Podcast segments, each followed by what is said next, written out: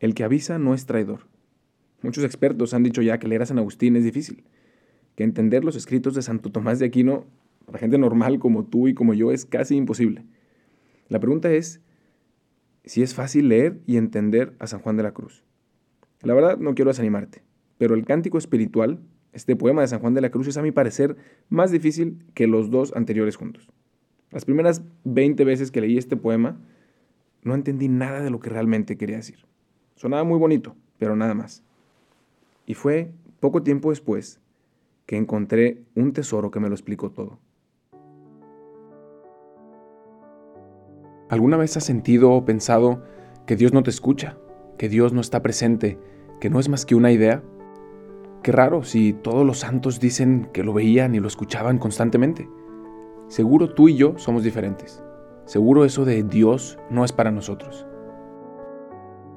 Hay tres claves importantes para poder entender y aprovechar mejor este podcast.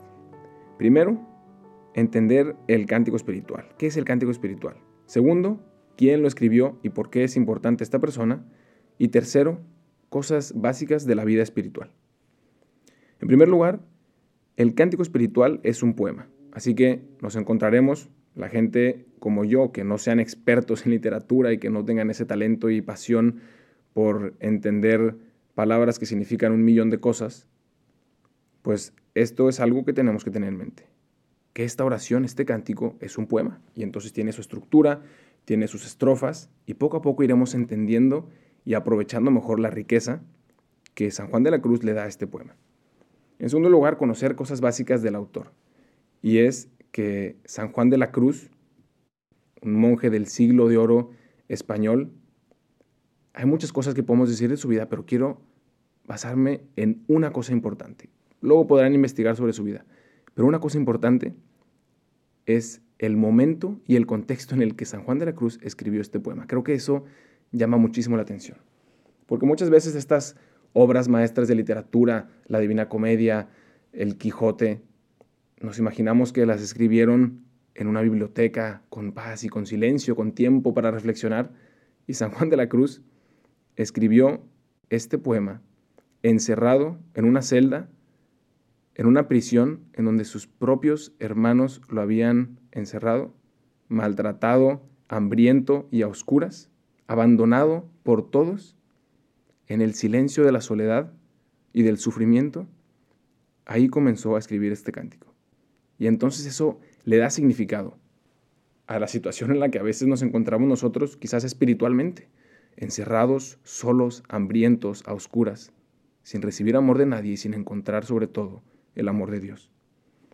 Y en tercer lugar, cosas básicas de la vida espiritual, veremos a lo largo de este podcast y cómo van avanzando los, los cantos y las estrofas del poema, que hay un camino y que San Juan de la Cruz nos ha plantado aquí una ruta para encontrar a Dios. Y que obviamente pues vamos a pasar por montañas, por ríos, por valles, pero que vamos progresivamente caminando, avanzando en esta ruta que Él nos plantea. Y hay tres etapas generales que muchos expertos han comentado ya sobre la vida espiritual y las veremos reflejadas en el cántico. La primera etapa de vida espiritual es la vía purgativa, en la que el alma y nuestro corazón constantemente necesita purgarse, es decir, limpiarse y desprenderse del pecado, de las cosas que nos son obstáculo para encontrarnos con Dios. Después de esta etapa viene la etapa iluminativa, en la que una vez que el alma se ha encontrado con Dios y ha experimentado su amor y su misericordia, Dios comienza a iluminar esa alma a través de las virtudes, del amor en perfección y empieza a crecer en ese camino. Y por último, la tercera etapa es la vía unitiva, cuando el alma, ya desprendida de todo pecado, y abierta totalmente a Dios, simplemente vive en esta unión total con Dios, con el amor, en la perfección y en la plenitud de su llamado, a la participación del amor con Dios. Y entonces hay diferentes etapas para pasar de la primera a la segunda y a la tercera. Pero algo que quiero comentar es que sería una confusión, sería un engaño pensar que la vida espiritual es simplemente algo lineal que paso del nivel 1 al nivel 2 y luego del nivel 2 al nivel 3. Y quizás yo estoy en el nivel 1 y tú en el nivel 2 y el Padre con el que te confiesas en el nivel 3, eso sería una mentira desde mi punto de vista. Pues aunque efectivamente hay un camino que recorrer y hay una progresión en la vida espiritual, es también como un ciclo, como una espiral en el que constantemente estamos pasando por cada una de las etapas. Y constantemente estamos pasando por esa purificación de nuestros pecados y dejándonos abrir e iluminar con Dios y buscando finalmente esa unión plena con Dios. Pero saber que no hay que estar en desesperación porque seguiremos luchando en la purificación de nuestros pecados toda la vida. Y entonces es ese ciclo en el que cada vez vamos pasando quizás por las mismas etapas, pero de una manera mucho más profunda. Y entonces ahora con estas tres claves podemos entender y apreciar un poco mejor el inicio de este camino en búsqueda de Dios. Ya sabemos sobre el cántico espiritual, sobre el autor y el momento y el contexto en el que lo escribió, y también algunas ideas muy básicas sobre la vida espiritual que nos ayudarán para ir creciendo en este camino. Y así que con estas tres ideas en mente, no me queda más que decir que lo único o lo primero que Dios necesita para entrar en tu corazón es tu permiso. Así que antes de comenzar esta cuaresma, antes de comenzar este camino de búsqueda de Dios, dile expresamente que le das permiso de entrar a tu corazón. Dile, Señor, muéstrame tu rostro.